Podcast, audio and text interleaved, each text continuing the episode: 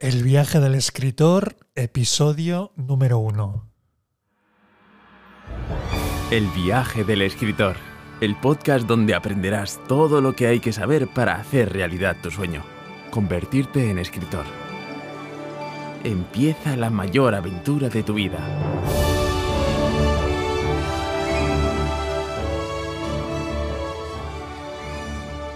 Bienvenidos y bienvenidas al viaje del escritor, el podcast donde hablamos sobre cómo escribir, publicar, promocionar un libro, pero también del funcionamiento del sector editorial y de la importancia de escribir de forma persuasiva si eres una empresa, un profesional o un emprendedor. Dedicamos el episodio de hoy a 10 consejos para escribir y publicar tu primer libro pero antes de empezar me gustaría hablaros de la consultoría editorial donde os ayudarán a transformar vuestra experiencia profesional en un libro y también a mejorar la comunicación de vuestra empresa o emprendimiento. Si estáis interesados en estos temas, os invito a visitar su página web disponible en laconsultoriaeditorial.com, laconsultoriaeditorial.com. Bueno, como ya sabéis, dedicamos el episodio de hoy a hablar de 10 consejos para escribir y publicar un libro, para escribir y publicar tu primer libro. Y si os parece, vamos a ir al grano. El primer consejo sería atreverse a dar el paso, ¿no? Qué obviedad. Pero la realidad es que el primer reto, el gran escollo que deben superar los futuros escritores y escritoras es precisamente superar el síndrome del impostor y el miedo a escribir. ¿no? El síndrome del impostor y el miedo a escribir, hay muchísima literatura al respecto, pero la verdad que a la hora de escribir se manifiesta cuando nos decimos cosas del estilo ¿quién soy yo para escribir un libro o a quién le va a interesar mi historia? ¿no? Mi recomendación de estos 15 años de experiencia como escritor profesional es que a pesar de esa vocecita, lo más importante de todo es que no te dejes, no os dejéis vencer por esas creencias limitantes y sigáis adelante, ¿no? A mí me gusta mucho compararlo y os invito, de hecho te invito de hecho a que pienses en todas las veces en las que a lo largo de tu vida te has, te has enfrentado a un reto, algo que era desconocido, que era nuevo para ti y que luego de superarlo, después de superarlo, te has dado cuenta de que realmente no había para tanto, ¿no? Pues ya verás que a la hora de escribir tu libro pasa exactamente lo mismo. De entrada parece un monstruo gigantesco imposible de vencer, pero cuando poco a poco te vayas adentrando, te comprometas con tu proyecto, verás que realmente no había para tanto. ¿De acuerdo? El consejo número dos sería enamorarte de la idea, ¿no? Oye, yo creo que es muy importante que busquemos, que encuentres una idea que realmente te enamore y te apasione, porque de esta manera va a ser mucho más fácil que superes las dificultades que sin duda van a ir surgiendo durante el proceso de escritura de un libro, ¿no?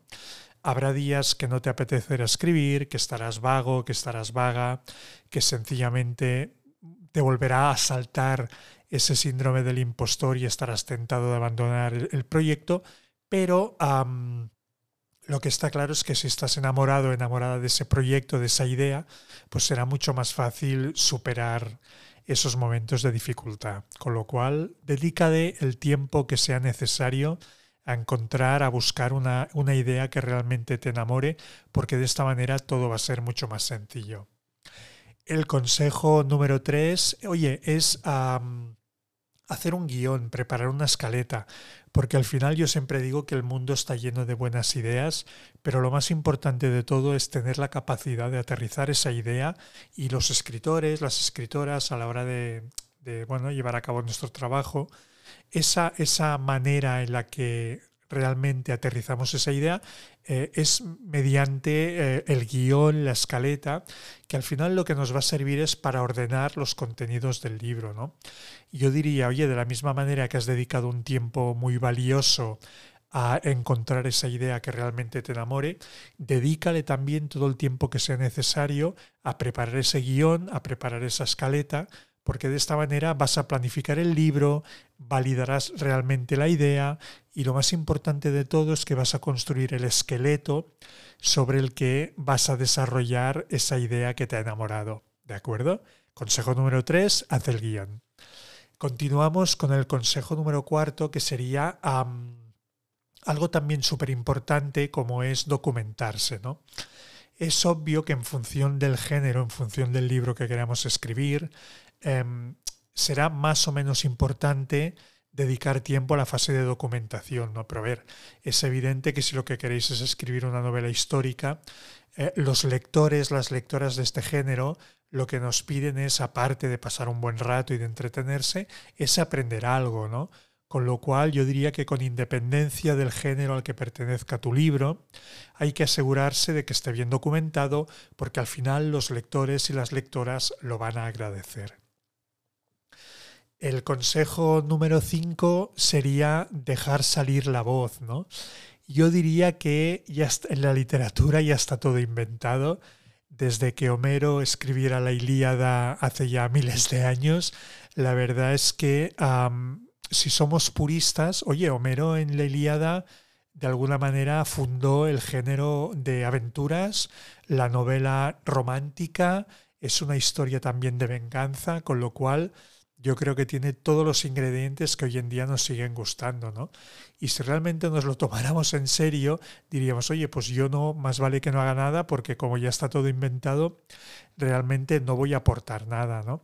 Yo creo que ese es un grave error porque realmente ah, lo que está claro es que todas las personas somos distintas y lo importante, lo que al final va a hacer que tu libro destaque del resto, es precisamente que te atrevas a contarlo, que te atrevas a escribirlo a tu manera, ¿no? Lo que nos gusta a los lectores y a las lectoras realmente es ver el mundo a través de tu mirada, con lo cual este quinto consejo es dejar salir tu voz, porque a pesar de lo que decíamos de que parece ser que ya está todo inventado en literatura, no es cierto, ¿no? Porque al final yo creo que tanto en la vida como en la literatura no hay mayor bendición que ser uno mismo y tu, singularidad es lo que realmente va a hacer que ese libro acabe destacando del resto. El consejo número 6 sería hacer caso a tu intuición e improvisar, ¿no? Es decir, fíjate, por un lado digo que es muy importante planificar, preparar, documentarse, es decir, eh, de alguna manera invocar esa parte más racional que tenemos los escritores y las escritoras, pero una vez hemos hecho este trabajo, yo creo que es muy importante que cuando llega el momento de ponernos a escribir, realmente hagamos caso a nuestra intuición, y si es necesario y creemos que, em, que, la trama o el contenido del libro nos está invitando a improvisar, que realmente lo hagamos, ¿no? Bueno, seguramente habremos dedicado un tiempo a validar la idea, habremos dedicado un tiempo también importante a preparar esa escaleta, a preparar ese guion, con lo cual, de forma interior, tendremos el libro mucho más trabajado de, de lo que nos podemos imaginar a simple vista, ¿no? Por lo tanto, mi consejo número 6 sería, a pesar de que es importante planificar, preparar, documentarse, cuando llegue el momento de la verdad, cuando llegue el momento realmente de ponernos en movimiento y empezar a escribir el libro, es muy importante que improvisemos, que dejemos espacio a la improvisación y a la intuición, porque sin ningún tipo de duda el plan B siempre será mucho mejor que el plan A. El consejo número 7 em, hace referencia sobre todo al tema de comprometernos con el proyecto y comprometernos de tal manera que realmente marquemos, señalemos una fecha en el calendario. ¿no? Yo creo que es muy importante tomarnos el proyecto en serio, porque si no lo más fácil va a ser que nos acabemos olvidando, que nos acabemos distrayendo y que acabemos haciendo otras cosas, pero si nos comprometemos realmente con el libro, eh, yo creo que es imprescindible que señalemos una fecha en el calendario para acabarlo, ¿no? Es decir, marcarnos un tiempo que creamos prudencial.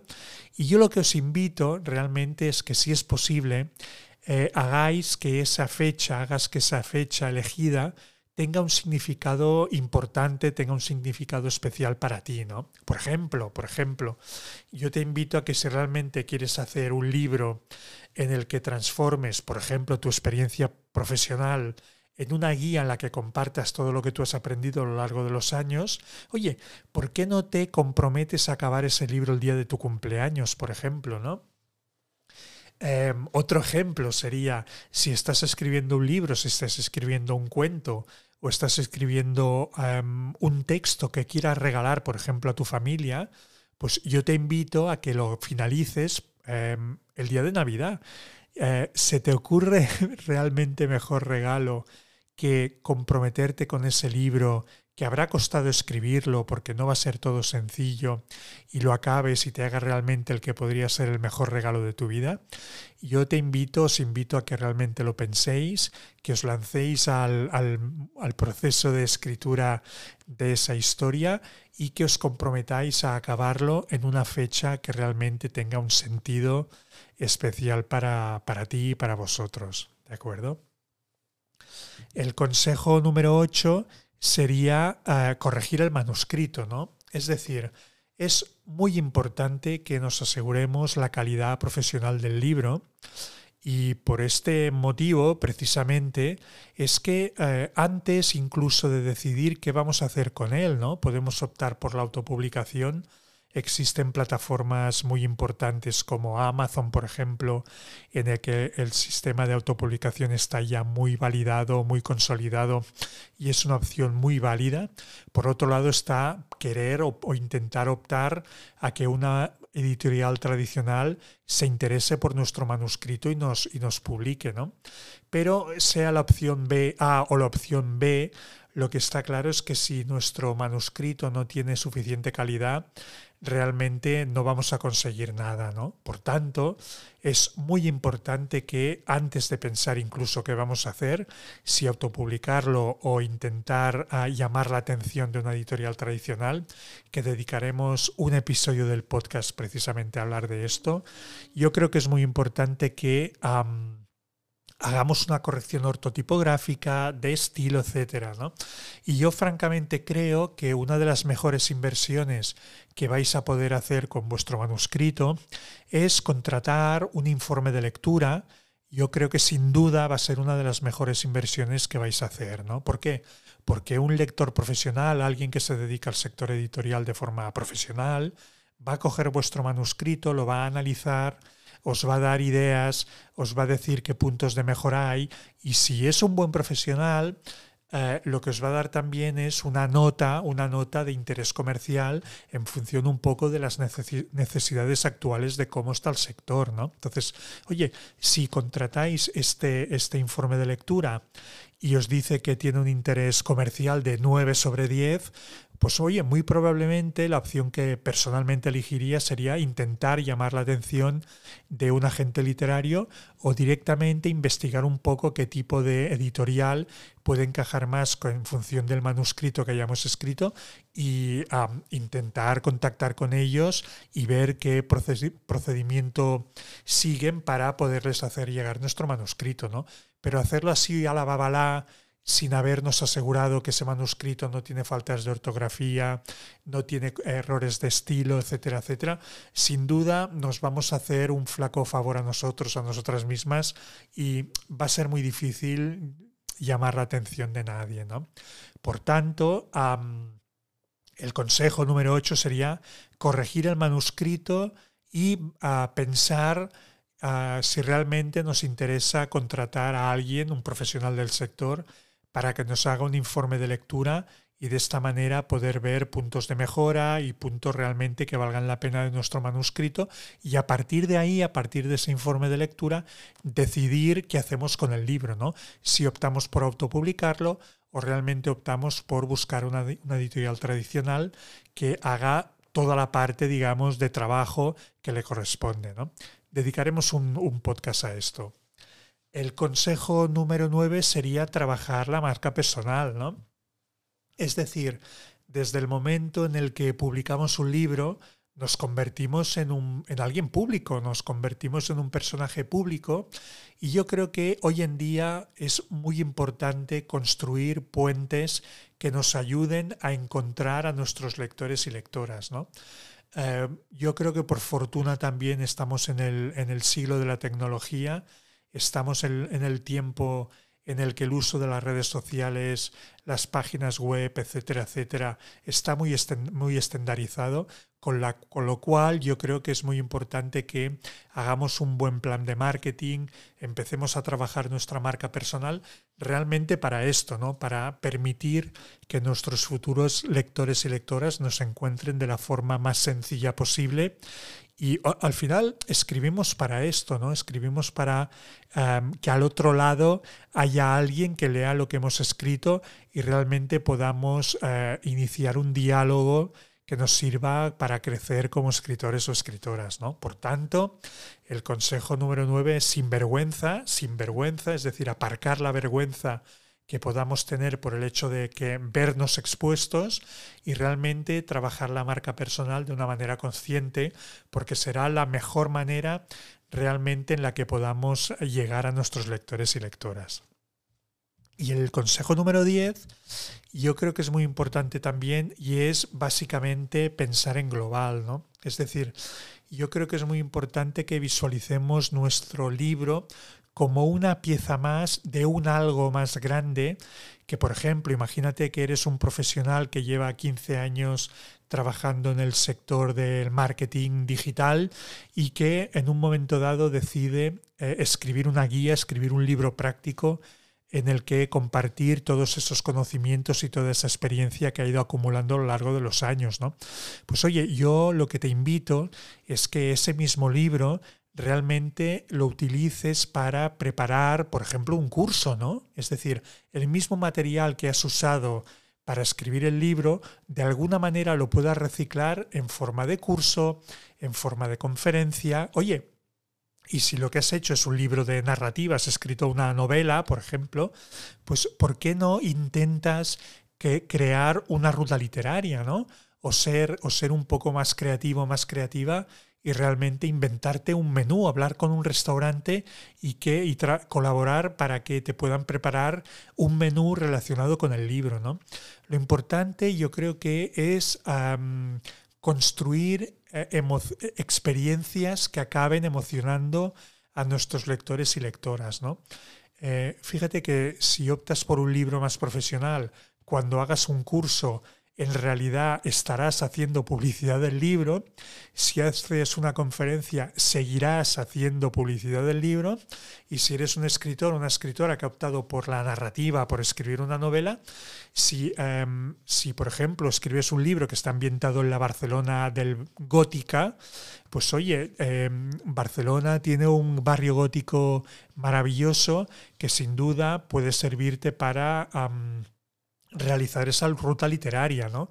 Y por un lado habrás enamorado a tus lectores y lectoras gracias al libro, pero por el otro yo creo que les estarás brindando una experiencia maravillosa como es pasear por los escenarios de ese libro y encima de la mano del autor o la autora, ¿no? Con lo cual, imagínate el, el potencial que tiene todo esto y por eso, como consejo 10, pues te invito a que pienses en global y que veas ese libro como la parte de algo un poco más grande que te va a permitir, yo creo que llegar a más lectores y lectoras. ¿no?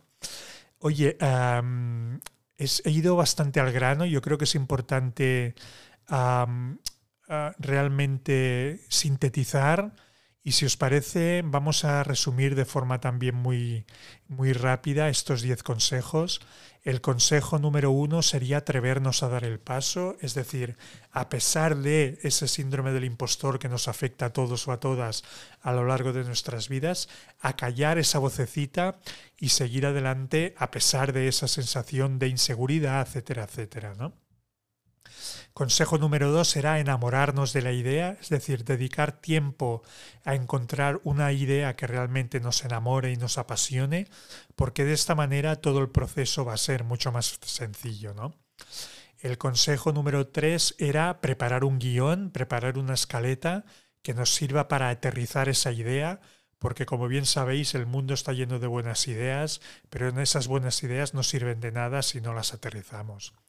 Consejo número cuarto era documentarnos. Es importante que nuestro libro sea riguroso y le vamos a tener que dedicar tiempo también a documentarnos y de esta manera, pues bueno, de alguna manera vamos a conseguir que nuestro libro tenga más, más empaque y tenga más presencia. Consejo número 5 es dejar salir nuestra voz. Ya sabéis que ya está todo inventado, pero lo que jamás podrán eh, copiarte es esa manera singular que tienes de ver el mundo y al final esa mirada única y especial es lo que va a hacer que tu libro acabe destacando del resto. Con lo cual, atrévete a dejar salir tu voz. Consejo número 6, hacer caso a la intuición de improvisar si creemos que es necesario, ¿no? Es decir, cuando ya pasemos al proceso de escritura, si vemos que en algún momento hay que variar un poco el plan que habíamos trazado con anterioridad, hay que hacerlo sin ningún tipo de remordimiento porque el plan B siempre será mejor que el plan A. Consejo número 7, señalar una fecha en el calendario. te invito a que busques una fecha que tenga un sentido importante para ti. Regálate el día de tu cumpleaños el hecho de terminar ese libro. Regálate eh, el día de Navidad el hecho de acabar ese libro y haz que todo tenga un propósito y que sea sin duda uno de los mejores regalos que te puedas hacer nunca. ¿eh? Consejo número 8, corregir el manuscrito. Te propongo que eh, contrates un informe de lectura, que busques fortalezas y debilidades de lo que es escrito, que hagas caso de los comentarios que te haga ese profesional, que hagas una buena corrección ortotipográfica y de estilo y que a partir de ahí decidas si optas por buscar una editorial tradicional o si optas por la autopublicación, que como ya sabéis es una opción súper válida y que os puede dar muchísimas alegrías. Consejo número 9 sería trabajar tu marca personal. ¿no? Somos personajes públicos, queramos o no. Por tanto, es muy importante que construyamos esos puentes que de alguna manera nos acerquen a nuestros lectores y lectoras. ¿eh? Y consejo número 10 sería pensar en global, ¿no? Es decir, vamos a intentar que ese libro sea una pieza más de un puzzle más completo que realmente nos sirva para ah, tener una marca personal más potente. En ese sentido, si es un libro, si es un ensayo en el que compartes tu experiencia profesional, piensa en, preparar un curso, en hacer conferencias y si has optado por escribir una novela, oye, invéntate una ruta literaria, un menú literario, etcétera, etcétera, y de esa manera multiplica la experiencia que pueden eh, tener tus lectores y lectoras. ¿no? Y hasta aquí el episodio de hoy. Yo os invito, te invito a que si tienes cualquier duda o cualquier sugerencia, no olvides de escribirme directamente e intentaré pues bueno, solucionar cualquier duda que vaya surgiendo. Escríbeme al correo mail arroba